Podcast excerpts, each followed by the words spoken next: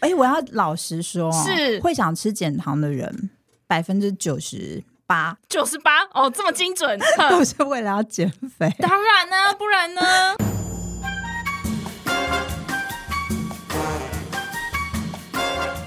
美食界的真相就在这里，准备好与我们一起品味、探索并挖掘所有关于美食、餐厅和海鲜的秘辛吗？请听《瞎聊厨房》。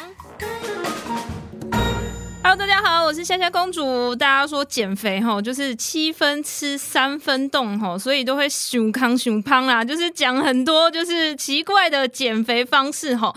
但是其中不外乎最常听见的就吃减糖料理吼。那不论是外食或在家里自己煮，都很在意这个糖分的摄取量吼。但是我刚刚说的这个糖呢，不是只是米字边的糖，还有有字边的糖吼，那个魔鬼藏在细节里。到底减糖是什么意思呢？就是希望减少这个日常生活中。碳水化合物的摄取，特别是精致淀粉啊，但是除了精致淀粉之外，应该还有其他的食物也有含糖哈。今天我们就邀请到这个减糖的料理专家哈，这个老师非常厉害哦，他的脸书粉丝专业上面也分享他的低糖世界哦。那除此之外，他也出了一本减糖甜点的书籍哈。那我们来听听他的故事，告诉大家怎么来减糖法。我们欢迎花花老师。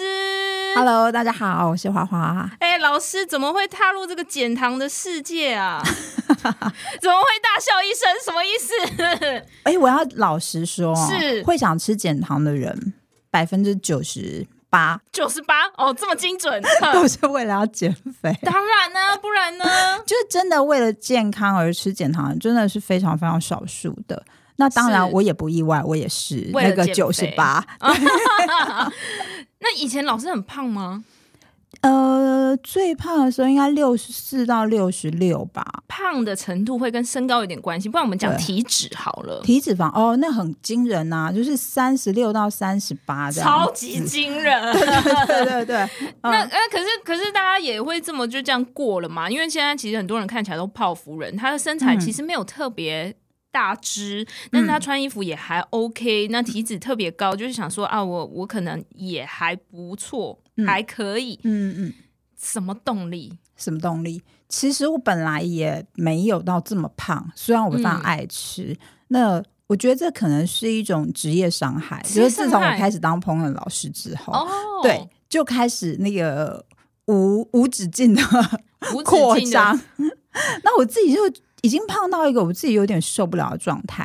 那比较麻烦的是，我是那个低胆固醇的，应该是说我有低胆固醇的症状，哎、这个很特别，因为我们通常都听到高胆固醇，所以对低不对胆固醇会怎么样？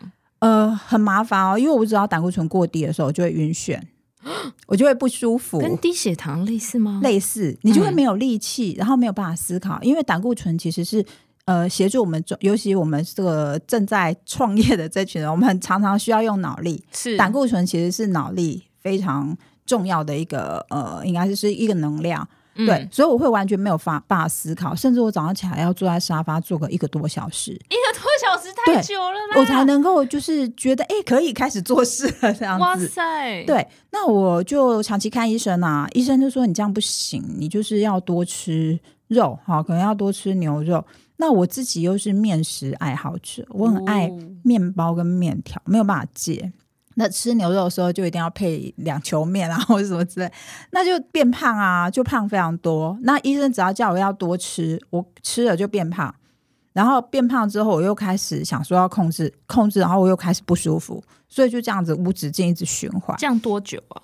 很久，可能有三年多的时间，真的蛮久的。对。那我后来受不了了，有一天我就去福伦社聚会的时候，然后我旁边那个朋友，我就看着他，我就想说，这人似曾相识，但不知道他是谁。就是对很很熟悉，就觉得我应该是见过，但怎么觉得又不太一样。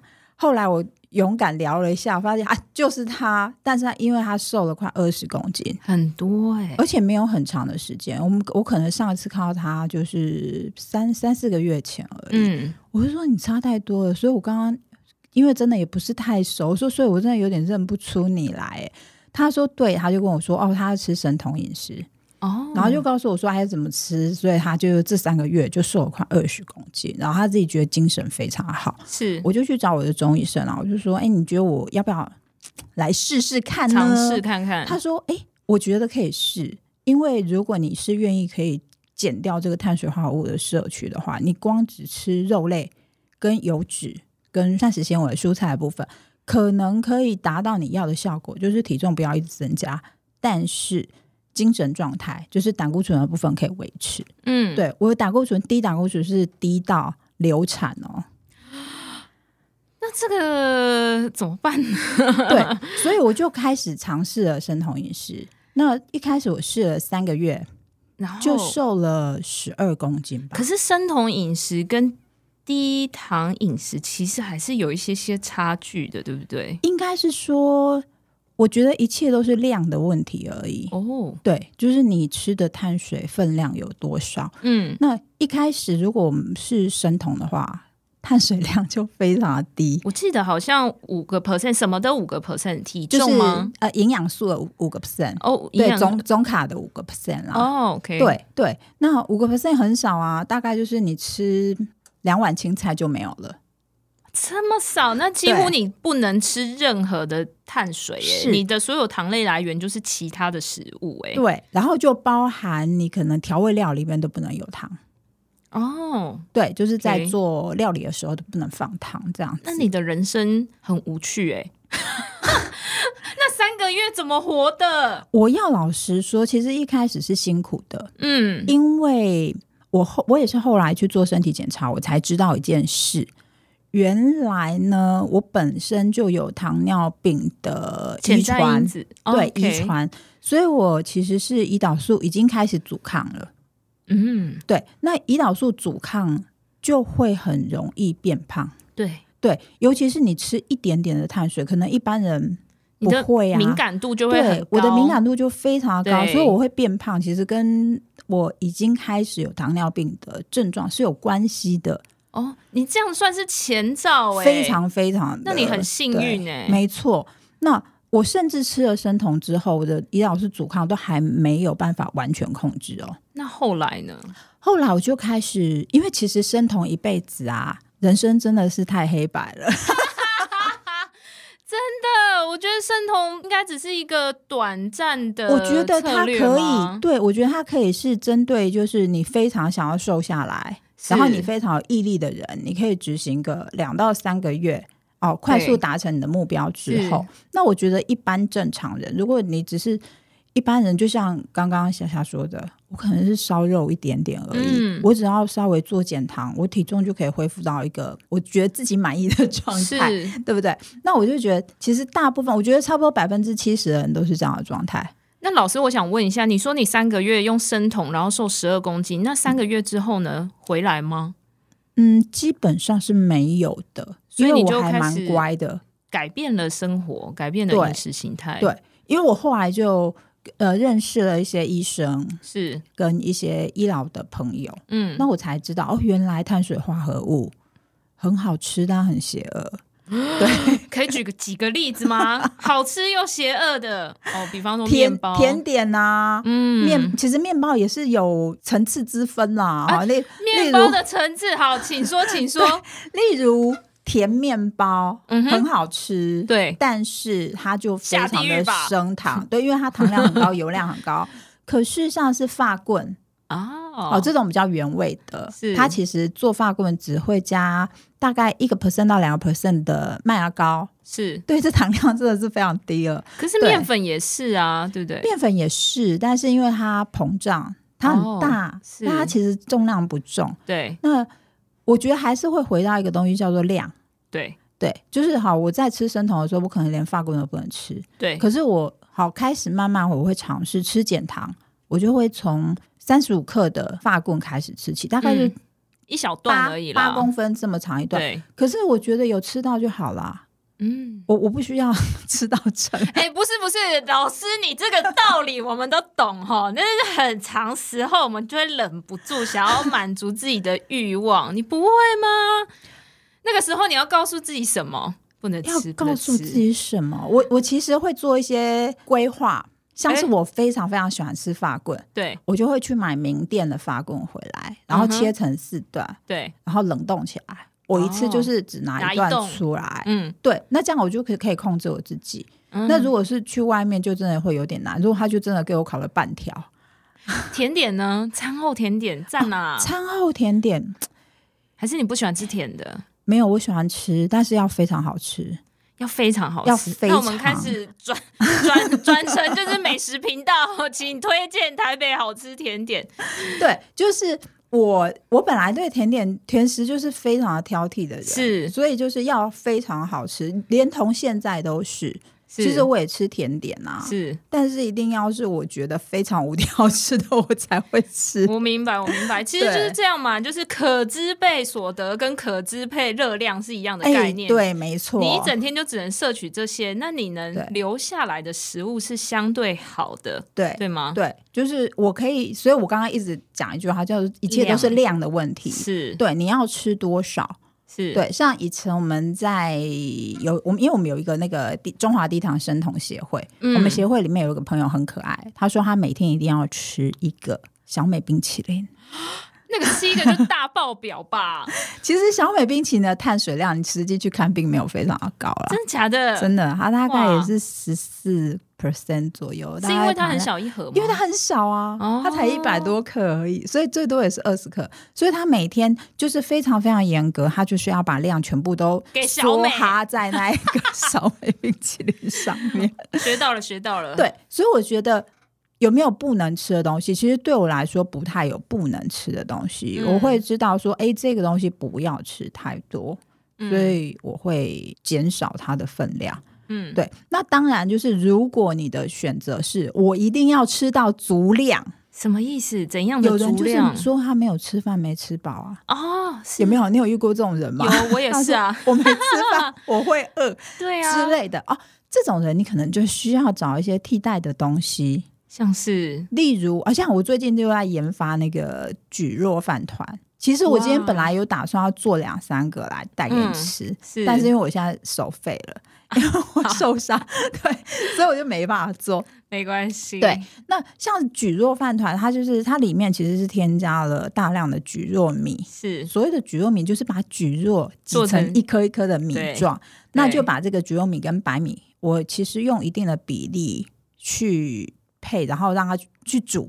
是。那我发现，哎，这样吃起来几乎吃不出，蒟蒻的口吃啊感。不太的出来，对除非是非常非常挑食的人啦其实没有啦，其实真的吃不太出来，因为我自己也有买过那个蒟蒻饭，哦，对不对？对我有买过，然其后实不容易。对很不难容易真的吃得很像出来饭，而且可对以拿去炒饭啊什么的。对就是对对，减肥就特别想要吃炒饭，是不是你没有下定决心之前，你都不想吃炒饭跟麻酱面。你下定决心就超想吃这两 个，没错，对 对，所以啊，像是这样的话，哎，你可能就会需要一些这种替代的东西。啊，让自己的那个感官还是有一种吃饭的感觉，是，还你有就是，而且蒟蒻很耐饿、哎，它膳食纤扛维，饿啦，超对啊，超它膳多食的纤维超啊，高的、啊，。对，没错，对，那这样的人你就会需要找一些替替代的品，对，或者像有人一定要吃水饺，千张脚，对他可能就可以用千张包，他就对可以有感受到，他不能忍受吃两颗嘛，那那他就用千张包，对这样很聪之类明的。那所以我就觉得你要去感受你的需求是什么。是，对，那当然一开始最简单，当然是可能从哎，诶你把这个饭换成蒟蒻饭。对，好，然后你把你要吃水饺，把它换成 千张饺，脚，对不对？可以从这个开始，或喝者你饮要料改喝无糖茶，对，可以从这个开始。是，那慢慢的，哎，你可能依赖度没有那么高的时候，然后你就可以可以慢慢的更自在一点的生活。所以我常常都会跟朋友说，我觉得减糖它不是一个饮食方式，它其实是一个生活方式。是一个生活对态度，对，你要选择怎么样来调配你的饮食，就是调配你吃的所有的东西，而不单单只是为了一个目的。例如，我就是想减五公斤，嗯对，，不单单只是这样，那你会在中间取得一个很好的平衡。例如像是我好了，我的六日就是要跟家人一起吃饭，是那像前一阵的中秋节嘛，大家都吃了月饼，不吃不是很扫兴吗？是啊，对不对？我们还是要吃，可是吃完之后，我自己就会知道，哎，我们可能要乖个一个礼 拜，一个礼拜我都会乖乖的，好，就是自己煮减糖餐吃这样。是对，那或是我们难得要出国去玩，哦，你说出国去玩什么都不吃，这也太奇怪了不。太合理嘛，对对啊吧？ 像我刚刚从法国回来，哇你说去法国不吃甜点，这对吗？ 不对啊？是不是？好还是好吃的每一家都要吃到，对啊不对？那回来再说，我们回来 再说回万一没有回来怎么 办？其实你如果已经很习惯健康的生活，你要回归这样的生活是很容易的，是，对，是很容易的。那那个就是给自己一个放假的期间嘛，对对，或是说像我在法国，一天都平均走快两万步。哦，真的，我们出国就会一直走路，有没有就热量就会疯狂消耗掉？我听你讲话，我就觉得你可能会跟我是很类似的人，因为我光是限动打卡的地点，对，那个我有个法国朋友，他就跟我讲说。你这不像旅游，因为你这感觉是行军。你上面现实动态都变虚线啊，一点一点一点一点一点的，他说你这个移动的距离之广远的之广，他说你一天那样跑，你这不累吗？我说不行啊，我只去半个月，我要很快的把所有所有要的哦去行的地程就 方是都踩完就对要排了。满这样子。 对对对，对那我会觉得就这就是生活嘛，嗯，对，这就是生活，不用太给自己太多的局限，但是你要知道你的界限在哪里。了好，例解。如你现在在玩，你可以怎么做？你回来了，哎，就应该要恢复正常的生活。就像学学生啊，周末他就可以放假，礼拜一到礼拜五他就是给乖乖上课我。们周末好像没有放假，现在台湾的学生周末都是补习班呢。对啊、 但明白老师之的类意思啦。的嗯其实我觉得跟老师刚刚说的一样，他其实在陈述的就是一个自我觉察的过程。嗯，我们要转换生活形态，其实过去那个不健康或者是肥胖造成你这个体内脂肪累积很多，其实都不是一天两天的事情啊，是啊十年二十年的事情。是啊你说你要自己很快速的转换，嗯，我觉得是。一定有机会，但是会相对辛苦很多。对，没嗯那错，那我们怎么在这个改变中慢慢觉察到自己身体适合的方式？因为嗯像有一些人可能会尝试可能五二断食、一六八断食，其实对老实说也是一种减糖的方是式。是是，对，只是它的变化型是什么？那哪一个方式是你可以走得长远的？我觉得这个很对重哎要。我觉得你很快就 catch 到重 点，哪一个方式是你可以坚持一辈子的？真的，对，因为很多人会问我说：“哎、老师，我就是减糖了，我现在已经恢复到我要的体重了，是我什么时候可以恢复正常饮食什么叫正常？？”对，什么叫哎正常？你抓，你又很快就抓到那 个 key point。什么叫正常？其实如果现在的体重是你可以维持，就你的理想体重，那你现在饮食才是你的正常饮食。对呀、对，所以你没有，你已经没有以前的那个饮食，那个饮食就是对你来说就是不对的饮食了。对，对，所以这一条路是没有回头路的。 就一直在往前推进啊。，对，所以你要去找一个呃，你可以长期执行的方式。是那我一般会建议想要减糖的朋友，就是一开始，如果你想要大家都一样嘛，没有瘦下来又没有成就感，你就会很容易想放弃。是，那你可以一开始先稍微积极一点的。一开始我们总是有一三分热嘛， 先积极，先积极一点的减糖哈。是然后哎，你有瘦下来了，你就有被激励了，好，你就可以稍微坚持一些，好，坚持一个月、两个月，然后你就会大概会知道说，哎，我想要维持这样的体重，我可以尝试着去吃一些碳水，增加一些碳水的是摄取。其实，当你的那个胰岛素跟血糖下降下来之后，你可以慢慢去测试你的那个血糖的，可以让你稳定的一个血糖的量。嗯像是我自己，我就会先试吃半碗饭，嗯，三分之一碗半碗。好，然后我感觉一下，哎，我都吃半碗饭，我这一个礼拜有没有变胖？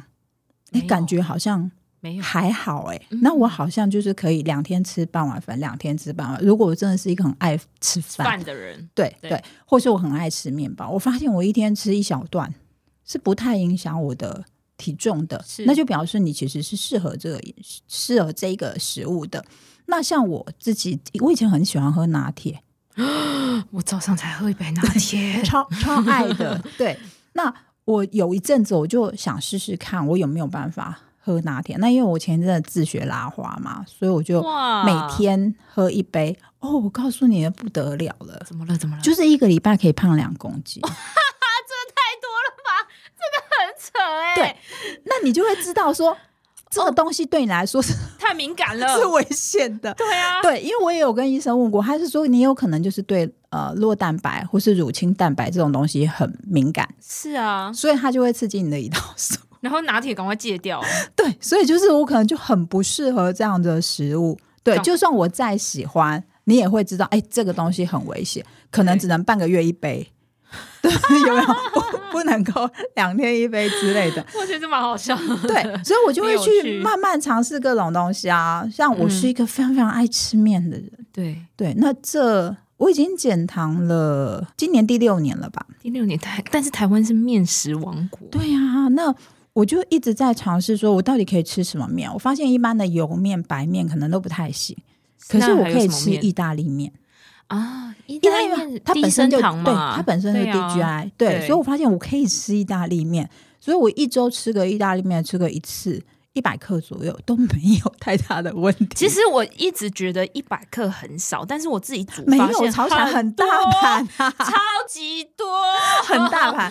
一般女生大概是吃八十克，对，男生才80会吃什么。到一百到一百二，一百二其实就很多喽。就是小看意大利面 呢，抓起来超小，然后煮完吸水膨胀，对对哦，对有够多的。它可以膨胀三倍，对啊，就变对三百克哎、 是是很是多是是，对。所以我就发现，哎、我可以吃意大利面，所以我觉得这也是一个你了解自己的过程。对啊，你在这个过程之中知道，哎、我吃什么是适合我的，我吃什么是让我觉得很舒服的。那我想要问一下老师，你刚开始进入这个生酮的过程，你是诶、下定决心就说好，今天十一月一号我就要开始改变我的饮食。那你有没有做一些规划，还是你有没有就是起步的建议？因为我觉得很多人一定都很想尝试，而且我们今天聊的这个议题，算是在网络跟这个世代蛮常见的议题，可是大家都缺乏了那第一步。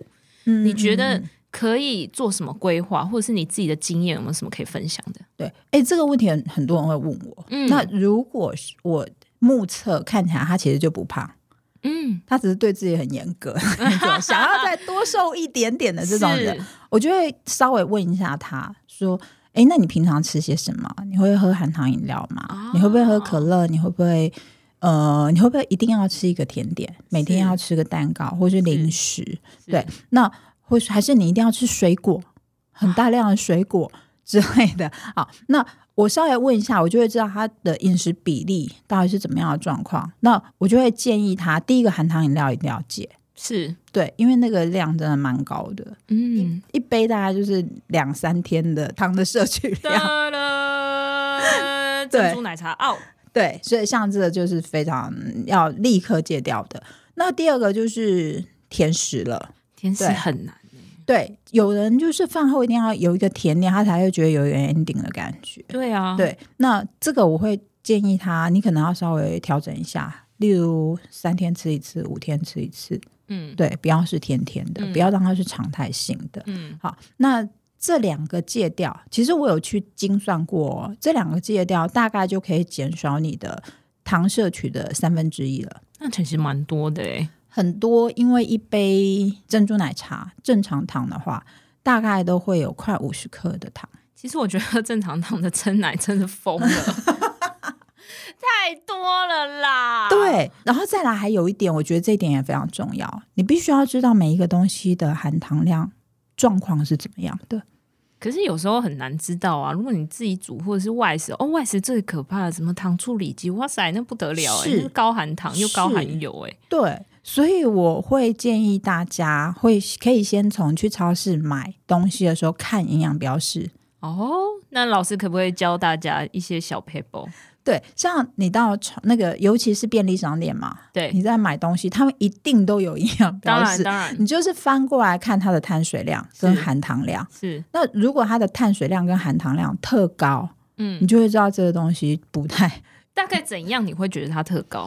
只要是超过碳水超过二十五克的东西，我都会觉得它是算高的。哦，二十五克都太高了，二十五克，因为你看、啊、一个小小的饭团，小小饭团应该超过二十五克，很多哦它超过，对，因为它都是很饭嘛。多，对对啊，，可是你吃这个东西，你不会饱啊，对啊但碳水已经超过二十五克了耶，啊，这个我觉得是一个很棒的依据，哎，对不？对？对啊然后你再一瓶奶茶，大概也是二十五克，嗯，那就五十耶。对啊，，而且他们的含糖量可能比例都是非常高的是，而且都是超级不饱的东西， 对，而且这样子你根本就没有吃饱。对对，那如果与其这样的话，你是不是宁可去选择一块酥肥鸡胸？啊那个对也会，那个是会饱的，蛋白可是质不是好会吃啊。让你饱。老师你，那我要跟你拉扯一下，好好吃的东西跟低糖的东西，我们怎么取得一个共识？ 这个这个很难啊。其实说真话，因为我是一个很挑食的人，对，所以如果不好吃， 等一下，老师，你的挑食应该只是挑好吃的东西，应该你不是挑什么食对食材吧？哦，不是不是，我就是只有好吃的东西肯吃，对，对，就是我宁可饿，我都不要吃不好吃的东真西。的，我也是，这是我人生的坚持因，为吃到不好吃就会 生气。所以我常常在讲说，我会去选择是选择我喜欢的一些餐厅或是餐馆，就是当我没有空煮的时候。嗯，那如果我自己的话，我觉得最方便的就是煮一整锅的东西。像是什么？像是小锅的嘛，我都是用那种二十公分左右的小锅，是然后加一点水，然后我冰箱有剥皮辣椒就就丢剥皮辣椒，有酸白菜就丢酸白菜，汤汤然后水水类的对，吗然后再放放个一盒两百克左右的肉片，一些青菜，然后哦一些喜欢的菇类。这个对一听些起来海饱鲜到不行，对，其实那一碗吃那一锅吃完，大概这今天吃这一锅就很够了，超级然后这一锅也不会让你觉得不好吃。对，对，那再来就是我觉得有一点也蛮重要的，其实我每一本书里面都很在意酱料，诶，这个很少人提到哦。酱是让你的食物变好吃很重要的一个关键。没错，对，，那所以我自己就会去调配很多的酱料，像是什么你比较常用的？像是泰式的酱料我就很喜呜呼欢。对，有没有就是辣椒、蒜头、柠檬汁、鱼露？有没有？这是哦南洋稍微风味混合一下，那你拿来沾啊，沾肉片，白水煮的肉片拿来沾这个就好马吃了上有味道，对不对？就是你可以多运用一下这样的东西，或是稍微犯规一点点，其实那个也不太犯规，像沙茶酱，其实也是可用的。沙茶的问题是在于它用的油不好，哦。对沙茶一般都是用沙拉油吧？用沙拉油是算是比较有良心的商家了，那 没有良心，但是会沙茶还会用其他的油吗？因为它需要很大量的油，对那这个油必须要是耐高温的，对所以如果它用的是精炼的油，其实是还还算是安全，因为精炼油耐高温的时候，它其实是比较稳定的，对对，那可是如果是真的太小牌子的沙茶，它用什么油你真的没有办法控制老。师，你该不会自己手炒沙茶吧？哎，我是会手炒，但是我不太常做这件事因，为因为这个比较 费很费麻工烦呐、你光对是啊处理那一些材料你就要搞半天对了。对对，对所以我还是会去买大厂牌的沙茶来用。了解。对，那这就可以让你吃到是有味道的、啊。嗯对，或是我刚刚讲的，我觉得剥皮辣椒也是一个很好的选择，哦，花莲的朋友有福喽，有没有？它没有什么糖量 啊，然后它又哦对让味道是是变好的。对，对不对？你甚至不用沾任何酱，你这个肉片涮了那个汤就是好吃还有的。泡菜应该也不错吧？韩式哎泡泡菜也不错，但是对泡菜的含糖量是高的吗？它是有含糖量的。哦，对我应该是说它是有，可是实际上韩国的泡菜含糖量比较低，嗯，它偏酸，对，而且它偏辣，对，它就哎对比较没有那么甜，对对啊，这样了子。解，那我觉得刚刚夏夏说的，你说的甜跟鲜基本上是两件事。嗯，对，嗯，什么是鲜味？什么是？你可以增加鲜味来替代甜味。增加鲜味的方式例如会像是你的汤少一点，肉多一点，你这个汤就会有鲜 味。老师，你是汤控吗？我是啊，你一定要喝汤就对 我了，哎、但是我不用喝到那么多的汤、啊，大概一碗这样，就是有对，但是我热会热想要的喝到一个就是暖暖的东西，对然后这个东西要是好味道的，当然对，那搬到外面都会比较有良心的就加糖啊。比较没有良心就加味精，啊，危险发言，危险发言， 不不管加自什己么很难掌握啦，还是自己煮比较快。对，那你自己的话，你就是加肉片嘛，嗯，也不用加糖，也不用加味精了，就自然会好吃。或是加海鲜，啊效果也非常好，虾子、对，虾子真的很棒。花枝这种东西，甜蛤蜊，蛤蜊这种东西甜度也都是超高的，对，你就不会不好吃。对所以我也不太会觉得我煮的东西不好吃，因为我在食材的选择上，食材的分量上，嗯，对，一般可能炒一盘客家小炒，它可能用二两的五花这样。我可能会用到半斤的五哎花。你那， 你跟客家大吵哎、你啊 对跟，有大天我朋友跟我说：“嗯，你知道客家小炒的肉应该是要翻很久才会看得到的。但其实客家小炒我觉得算健康哦，因为它就是肉跟豆干，然后还对有那个芹菜嘛”，鱿鱼，对，就对这样而已。它其实还是是蛋白偏对。偏多的。可是如果你要让它更好吃一点，你的肉量再多一点，其实它也会更好吃一 些，我觉得对不对？重本一点啦，对，所以又回到一件事情了。我觉得，因为我们就是经历了农业时代，对大家其实很习惯，就是啊，我就是要假崩假霸，你要吃嗯肉吃饱，老人家就会觉得你很浪费。但现在时代在演变，没其错实大家的经济水平都提高，我们我还是可以投资一点在这些蛋白质食物上面。可是像我爸爸这个年纪，对嗯他们没有办法，他会觉得你都吃肉配饭哦这吃肉样子配是饭不合理的，嗯，对，他会觉得你这样很浪费。不管我爸存款有多少，他都是这么想的。 他还是觉得应该要吃饭配肉。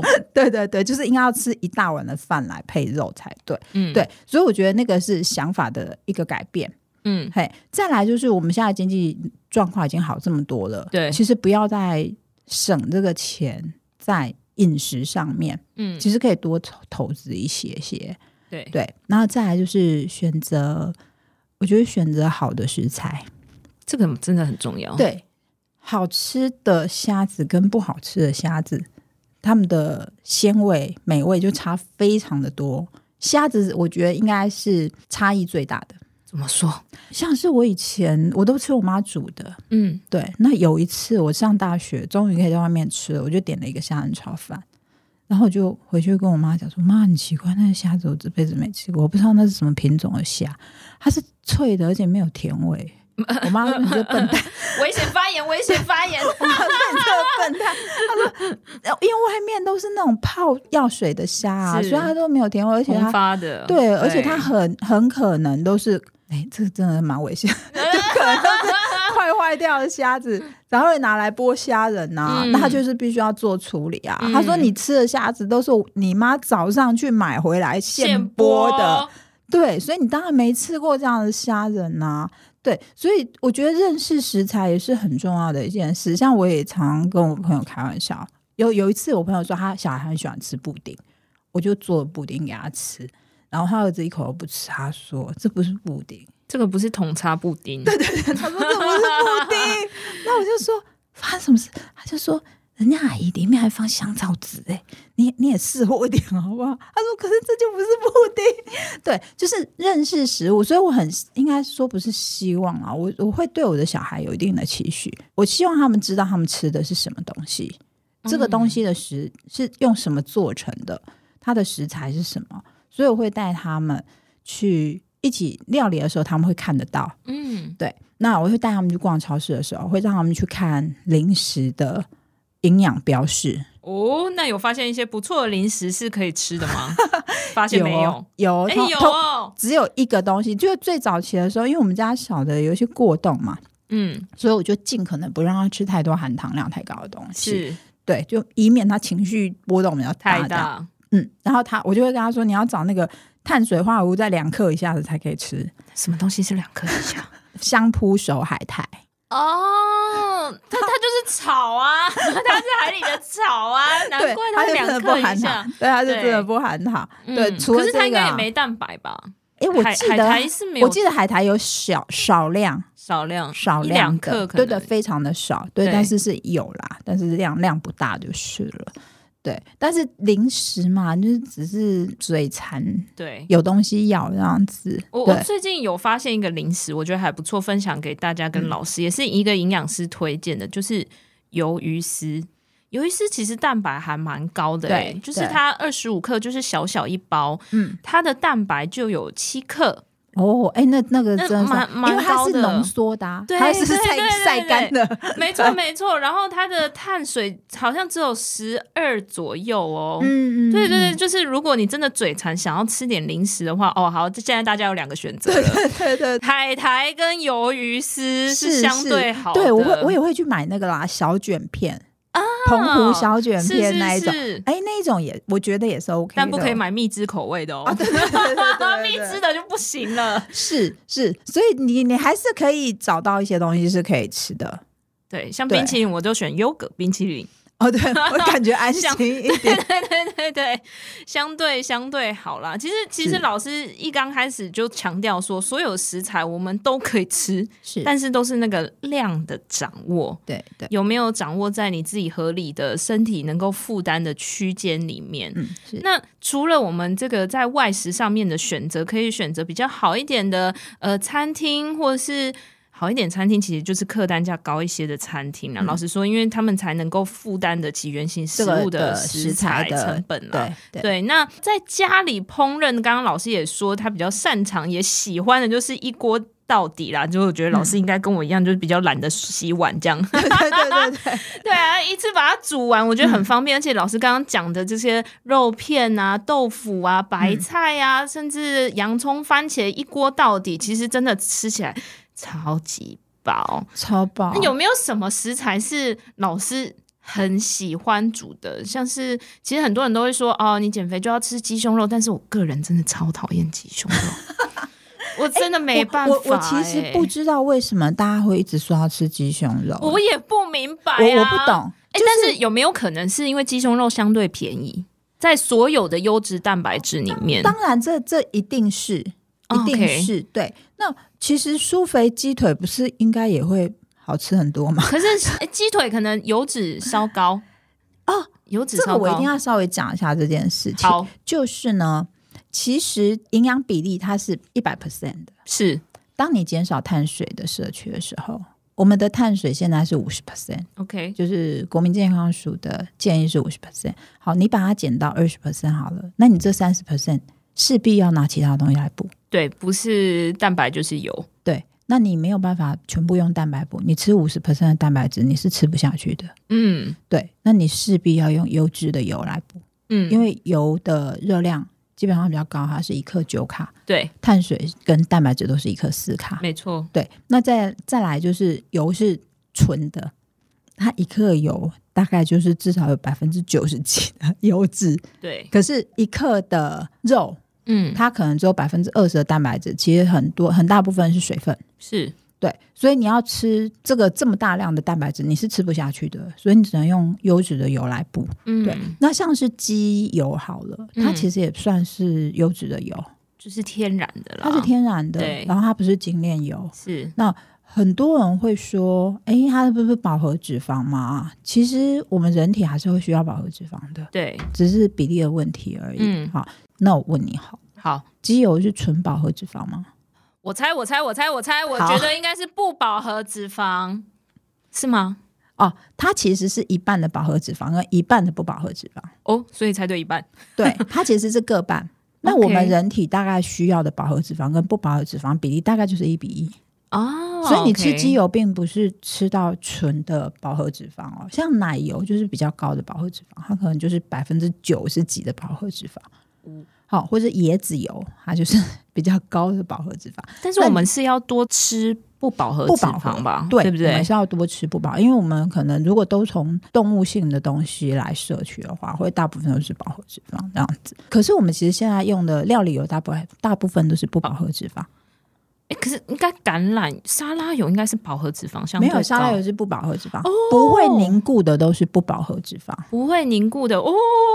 长对知识，长知识。对，好，所以我们在选择的时候，你就不需要太计较这东西。如果你都用鸡腿了，那你就是煎鸡腿不需要放油啊，哦，OK，对不对？你就是可以直接先煎鸡皮，让它出油之煎后嗯出来，对然后你再来做料理。对对不对？，好，那呃，或者是像是牛排，牛排基本上都不太需要加油就可以煎 的。加油才会香啊，老师。，哎，可是你煸油就先出来啦哦，对，然后再来，如果你真的要让它再香一点，嗯，其实实你可以在要吃的时候切一小块的奶油放在上面， OK，你可以增加它的香味，嗯是又不会摄取到过多的饱和脂肪。其实了解你用饱和脂肪下去料理，它也吸不进去啦。这也是说实在话，那就是多用也没有关系，对，没有多多用意义也的不，只是那一些油最后也就就是不在 了。然后再来就是用奶油煎牛排好吃，但它有技术问题嘛， 对啊，因为会烧焦啊，因为它的里面的酪蛋白会焦化嘛，对啊对，所以你嗯就是你不好控制。那你与其这样，你不如放切一小片放在上面，有好增加香味这样子。对，对，所以我觉得油脂的摄取很重要。像我嗯自己就会还蛮坚持用橄榄油嗯，做料理，对，对对，那再来就是精炼油的部分，除非我要油炸啦，嗯不然的话我不太会真的会选择精炼油来使用。